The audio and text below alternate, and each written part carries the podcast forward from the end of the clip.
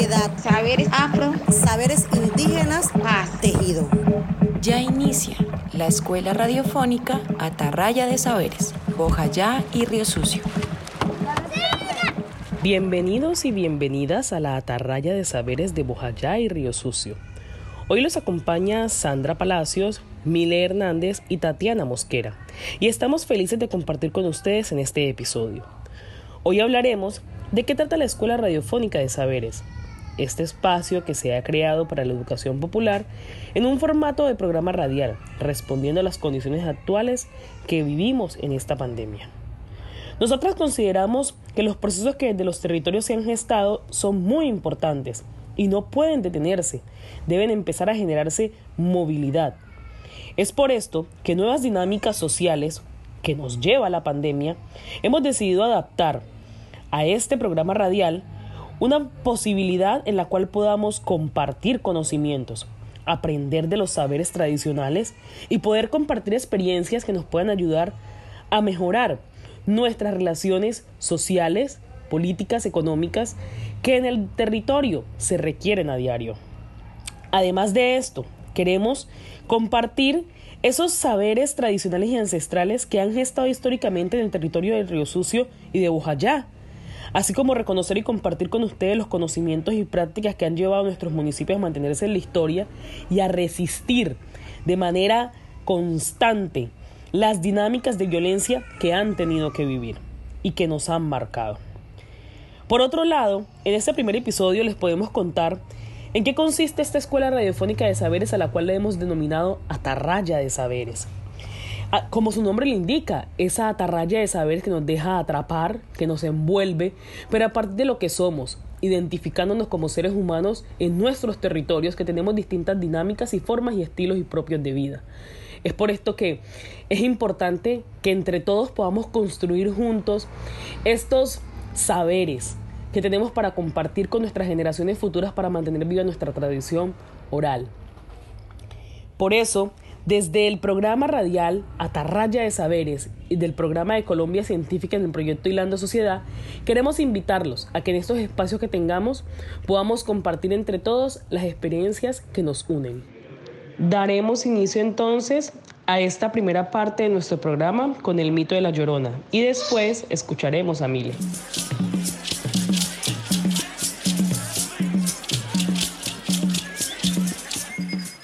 Llorona era una mujer que había estado con un cura.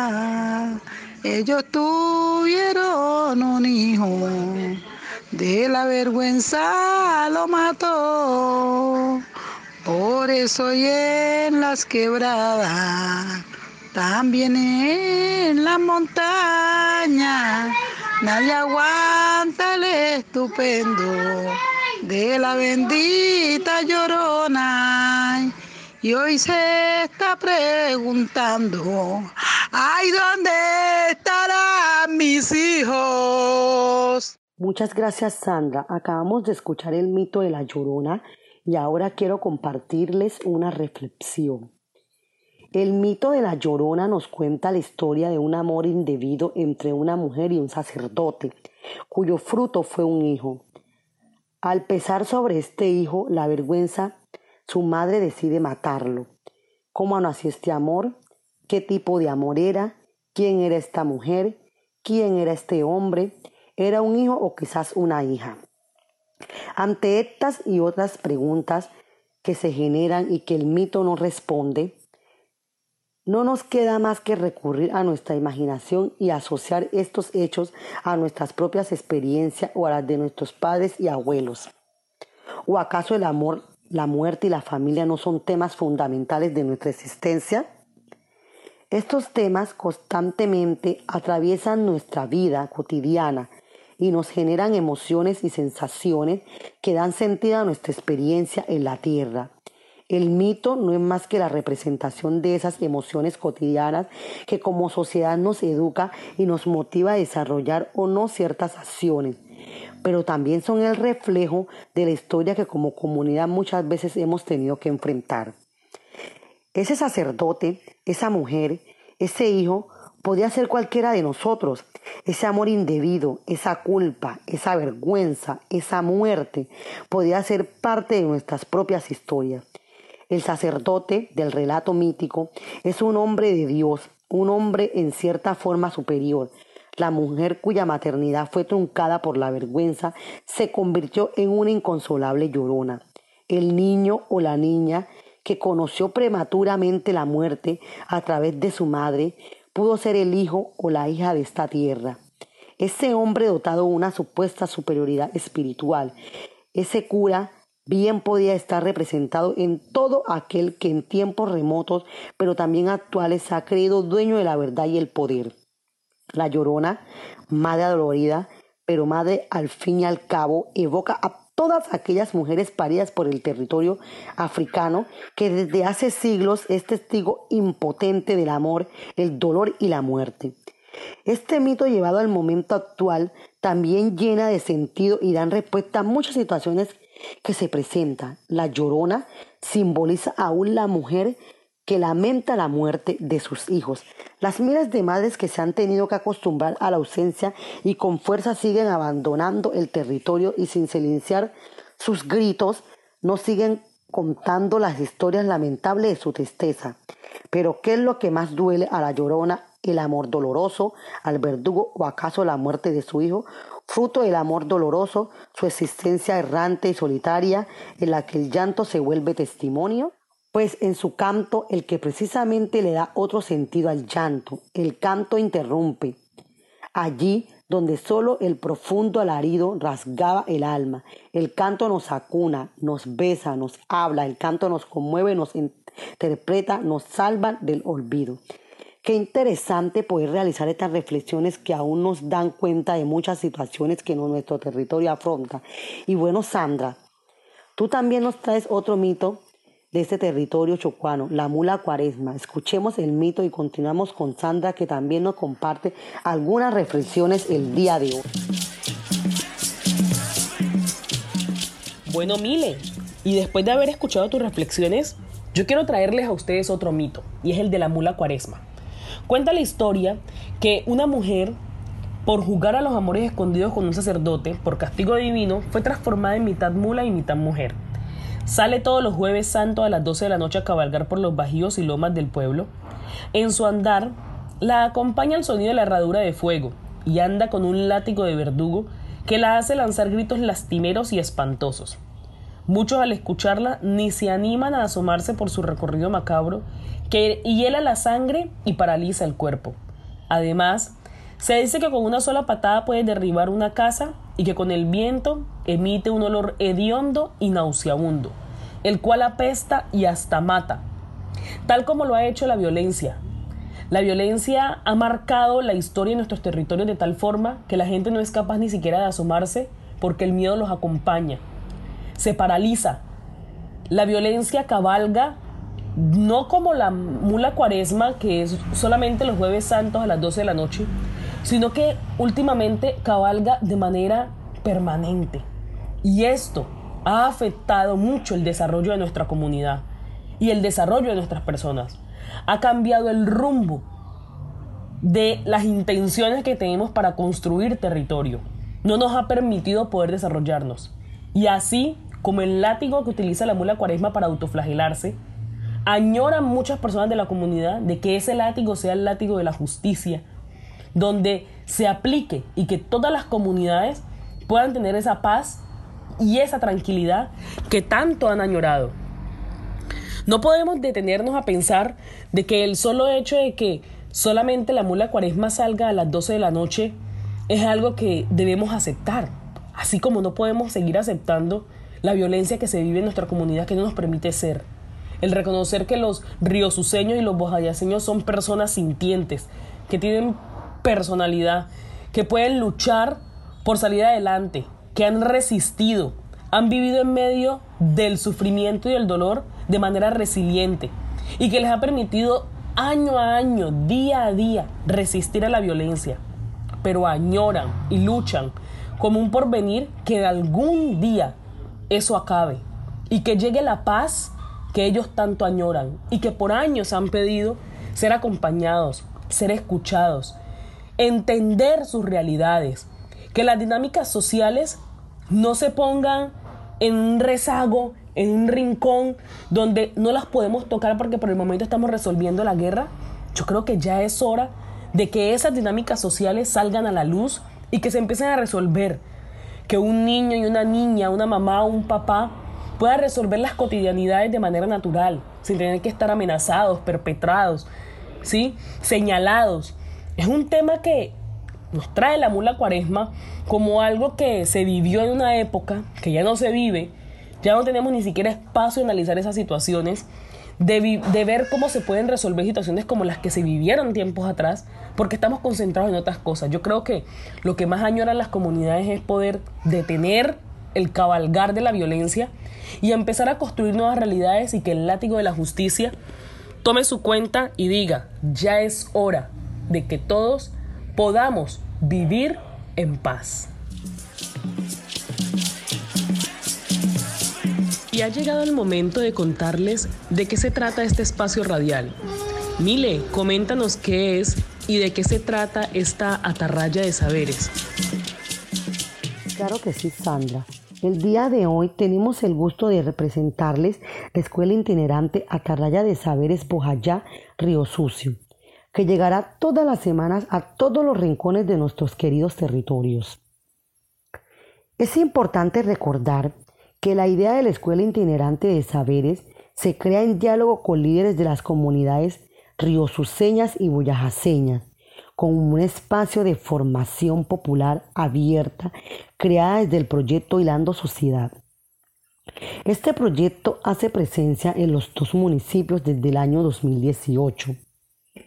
Desde ese momento iniciamos un acercamiento con diferentes organizaciones y consejos comunitarios para comprender las necesidades de los municipios que como proyecto podríamos entrar a apoyar.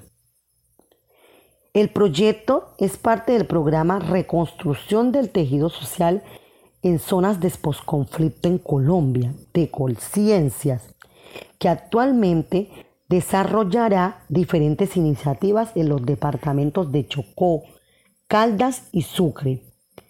Este proyecto es una alianza entre la Universidad de Caldas, Universidad Nacional de Colombia, sede Manizales, Universidad Tecnológica del Chocó, Universidad de Sucre, Universidad Autónoma de Manizales, Centro Internacional de Educación y Desarrollo Humano de Manizales y la Corporación Autónoma Regional para el Desarrollo Sostenible del Chocó, de Chocó. Este programa busca fortalecer los territorios en diferentes dimensiones sociales, económicas y tecnológicas para apoyar a los territorios en los que hace presencia en su tránsito hacia el posacuerdo. Nuestro proyecto busca la identificación y fortalecimiento de las capacidades políticas que se han desarrollado en el territorio, resaltando las acciones que los municipios han tenido para sobrellevar y resistir a las dinámicas de violencia que se han evidenciado por años. También para aportar y fortalecer alguna de estas iniciativas que permitan apoyar a los municipios en los procesos de construcción de paz también se busca aprender de estas experiencias y así poder comunicar en otros territorios los procesos que las comunidades de Bojayá y Río Sucio han gestado para enfrentarse y caminar hacia el desarrollo territorial en paz. Inicialmente, este espacio se pensó como una estrategia que buscaba llegar a las diferentes lugares de los municipios, visitando los territorios y aprendiendo de cada comunidad que hace parte de los municipios.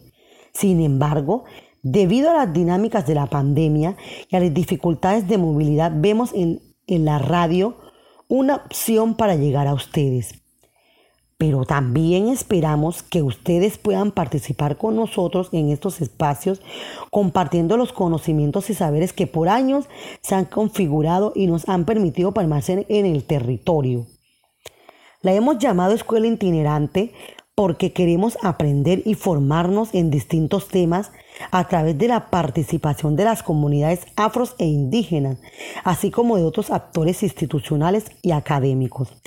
En nuestra escuela itinerante queremos que los saberes fluyan como nuestros ríos. Es en estos ríos que queremos tirar nuestra atarraya para rescatar los saberes necesarios para seguir construyéndonos y transformándonos como comunidades.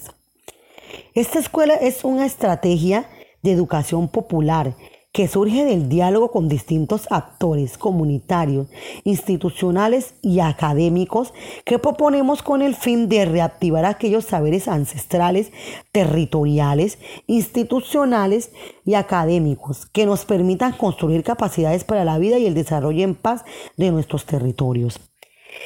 En septiembre y diciembre, nuestra escuela se desarrollará a través de las emisiones Bojayá Estéreo, Río Sucio Estéreo, presentando a ustedes una emisión semanal con temas e invitados de mucho interés. En nuestra escuela esperamos la participación de todos y cada una de, las distintas comunidades, afros e indígenas, tanto como radioyentes como en calidad de invitados a nuestros programas relatos, cuentos, mitos, músicas y saberes relacionados con distintos temas. Darán vida al encuentro que ustedes y nosotros tendremos cada semana.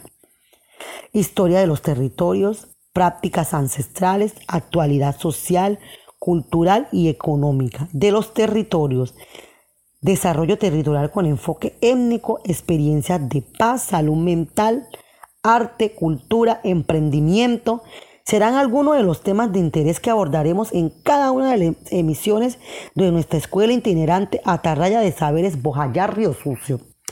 Nuestro propósito es dialogar y proponer espacios de diálogo donde nos podamos acercar, conversar y compartir los saberes y experiencias que tenemos a partir de las vivencias en nuestros municipios.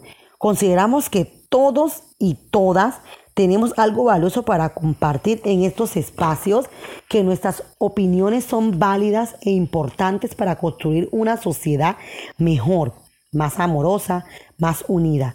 Queremos que se sientan en casa y que todo lo que podamos compartir desde este espacio contribuya al desarrollo social de Bojayá y Río Sucio. Esperamos contar con la participación de todos los habitantes de esta hermosa tierra y junto hilar soluciones a las problemáticas actuales pero también reconocer e identificar las experiencias que permiten cada día construir el Bojayá y Suso que todos soñamos y queremos. ¿Te gustaría ser parte de esta experiencia de aprendizaje? Síguenos cada semana y descubre la magia de aprender y enseñar los saberes propios. Ayúdanos para seguir tejiendo los caminos que juntos podamos construir para transformar los territorios en territorios de paz.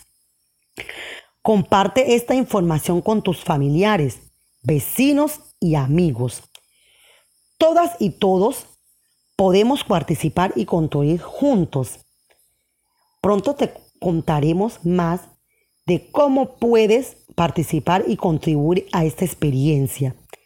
Construir con nosotros saberes desde los laboratorios de creación que estarán dispuestos para su participación Participa cada semana y construyamos juntos nuestra raya de saberes. Bienvenidos. A continuación, con historias del territorio, queremos pasar esta sección que hemos llamado Relatos y Regazos con Calor de Hogar, donde nos acompaña la compañera Tatiana Mosquera para hablar un poco de estas canciones de cuna, con lo que muchos de nosotros hemos crecido. Muchas gracias.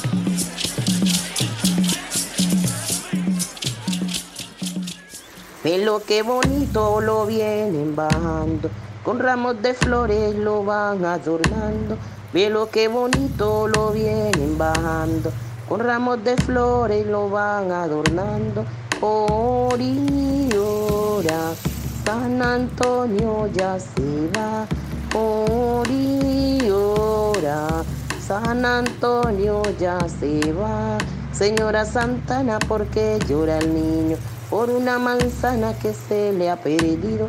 Yo le daré una, yo le daré dos, una para el niño y otra para vos. Yo le daré una, yo le daré dos, una para el niño y otra para vos. Oriora, San Antonio ya se va. Oriora, San Antonio ya se va. Ve lo que bonito lo vienen bajando, con ramos de flores lo van adornando. Ve lo que bonito lo vienen bajando, con ramos de flores lo van adornando. Oriora, San Antonio ya se va.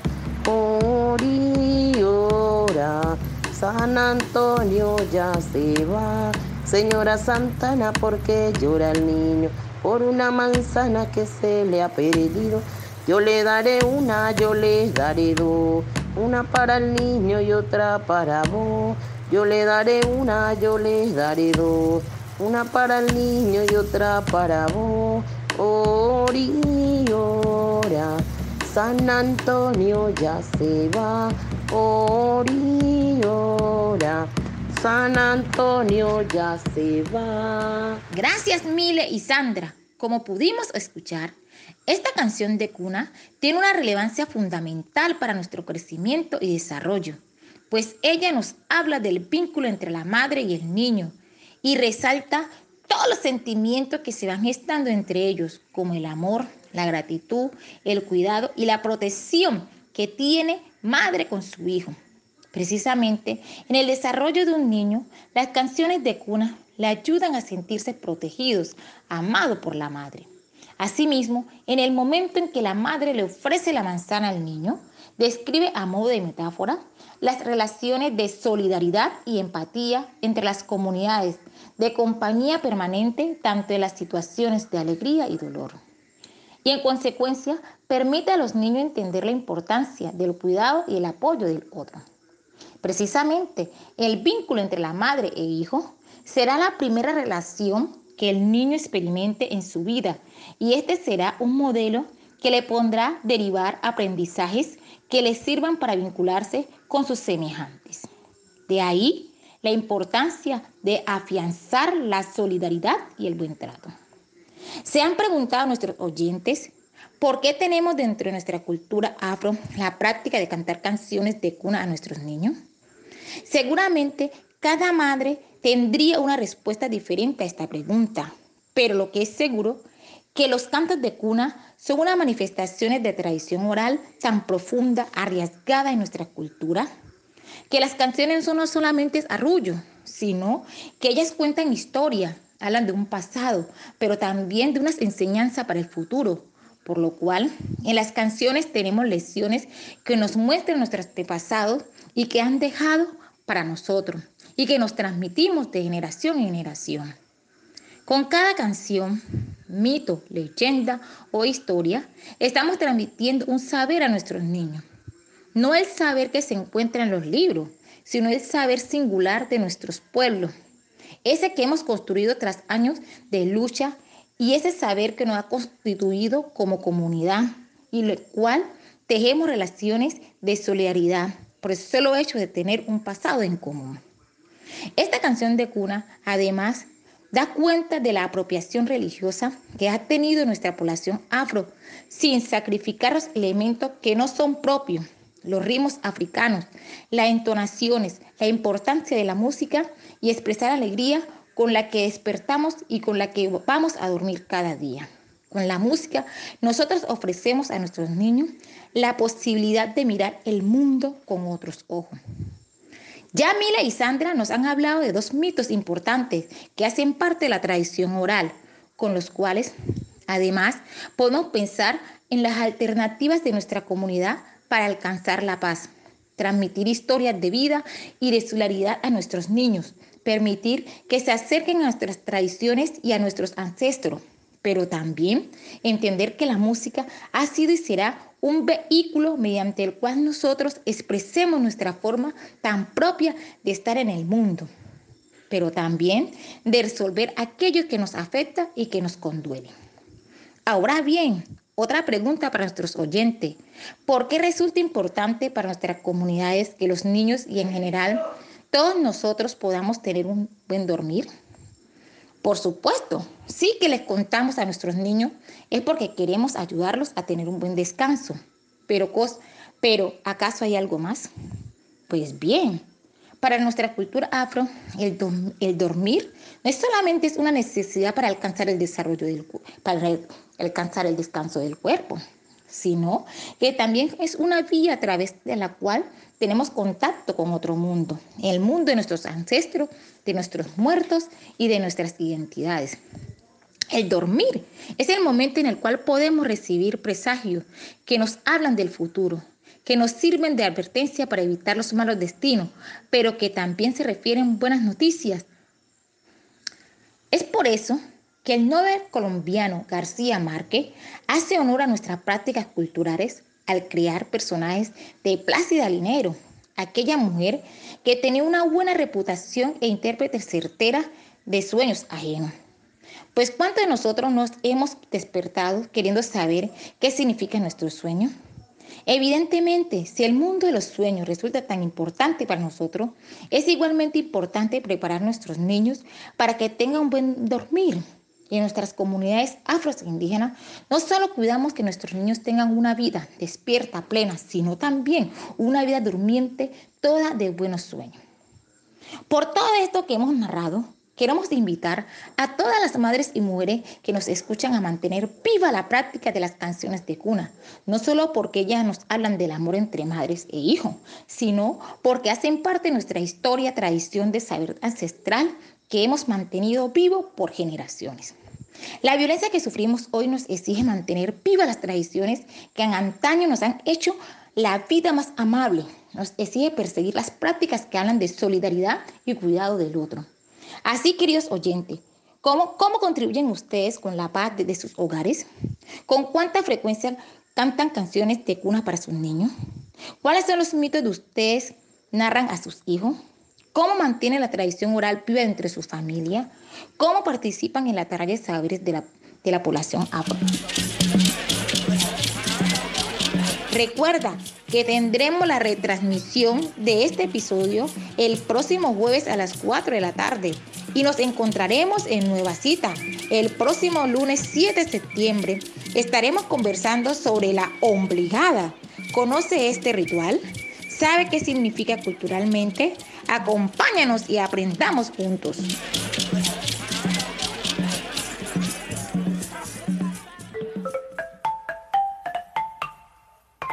Los laboratorios vivos para la paz son un espacio de construcción de diferentes alternativas de participación y acción donde la paz se construye desde un contexto habitual de la comunidad y se hace más fuerte desde sus manifestaciones artísticas, estéticas y comunicativas, que la misma comunidad diseña desde un horizonte pacífico para la transformación y la apropiación social del conocimiento. pensando en una Colombia más justa a partir de la creación de estrategias colaborativas de participación ciudadana. El laboratorio será un escenario de mediación que permita comprender, aprender procesos de reconstrucción de tejido social, empoderamiento de la ciudadanía para un mejor vivir en comunidad, a partir del reconocimiento de sus habilidades en contexto, para fortalecer las transiciones sociales, específicamente donde la transición a la paz ha sido más difícil por las condiciones del contexto. Ven y ve a la mina de la atarraya. Los invitamos a participar en los Laboratorios Vivos para la Paz, un espacio de encuentro para pensarnos como comunidad, conocernos y crecer juntos. El laboratorio acompañará la estrategia comunicativa del programa radial Atarraya del Saber, un programa enfocado en promover la cultura chocuana y posibles iniciativas de paz. Los laboratorios vivos para la paz son escenarios colaborativos que nos permiten pensar conjuntamente el lugar que vivimos y habitamos nos permite rescatar nuestras costumbres, nuestros saberes y transmitirlos a las generaciones que están por venir. Los invitamos a participar de este espacio educativo donde tú tienes la palabra. Participa de las iniciativas que el laboratorio ha diseñado para ti. Ven y vea la, minga de la tarraya. Agradecemos a las personas que nos acompañaron hoy, Ereisa Palomeque, Mile Hernández, Tatiana Mosquera, y Elizabeth Álvarez, a la página de internet Enamórate del Chocó de Guaosolo, al equipo de trabajo de Río Sucio Estéreo y Bojayá Estéreo, que nos han acompañado y nos han abierto sus puertas. Recuerden que esta es una emisión del proyecto Hilando Sociedad del Programa de Reconstrucción del Tejido Social en zonas del posconflicto en Colombia de Conciencias. Hoy estuve con ustedes, Sandra Palacios. Hasta un próximo episodio. Déjate atrapar por la atarraya de saberes y acompáñanos para que juntos sigamos hilando sociedad.